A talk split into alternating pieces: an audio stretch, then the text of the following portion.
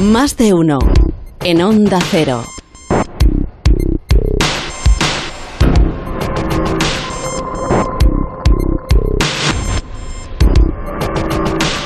Vamos a escuchar la historia que nos cuenta Javier Cancho, eh, siempre que hablamos aquí de medicina y de médicos. Hoy tiene que hablarnos de la primera profesionalización de la asistencia sanitaria, año, eh, año, el siglo XVI, que España.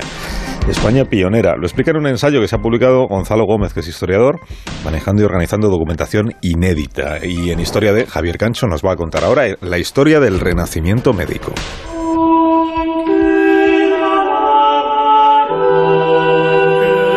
no es un asunto del que se tenga conciencia. Sucedió en los albores del siglo XVI. En aquellos tiempos lejanos fue planteada la medicina humanista.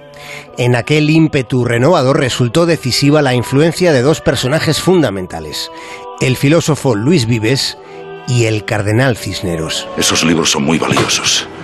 ¿Qué vais a hacer con ellos? He ordenado que aparten los tratados de medicina para mi universidad en Alcalá.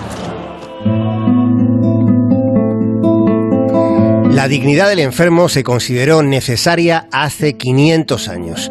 Desde esa premisa se dio desarrollo a la medicina en territorio español, pero también en las Américas.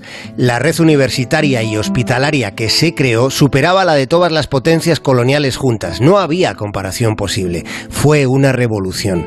Fue una aportación decisiva al mundo, aunque el paso del tiempo la haya ocultado por la sombra del olvido y por los intereses en el relato de la historia. Pero los documentos acreditan que hubo una sanidad pública, que estaba abierta a los pobres, con un punto de partida, la Cátedra de Medicina de la Universidad de Alcalá de Henares, en la que los pobres podían estudiar con algo parecido a lo que hoy llamamos becas. Era el año 1514. Previamente, en 1492, habían sido expulsados los judíos. El 31 de marzo de ese mismo año de 1492, Fernando e Isabel firman el edicto de expulsión de los judíos. Culminaban así las persecuciones y los enfrentamientos por razones políticas, económicas y religiosas de que fueron objeto o en los que participaron los hebreos españoles durante siglos.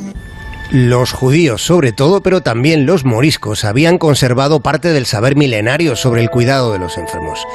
Sin ellos, sin los expulsados, hacían falta especialistas. El planteamiento coincide con los inicios de una nueva época en la historia de la humanidad. Era el final de la Edad Media, era el comienzo de la Edad Moderna. Y en los territorios españoles, un doctor en medicina tardaba más de una década en formarse. No había en el mundo médicos más preparados. Para 1640 ya había 10 universidades en los virreinatos de América.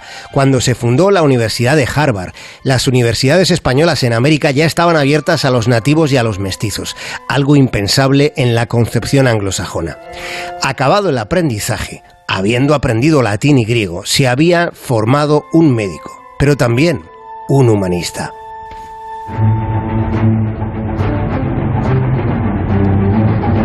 Los médicos cobraban un salario de unos 10.000 maravedíes, mientras los barberos cirujanos no ganaban más de mil.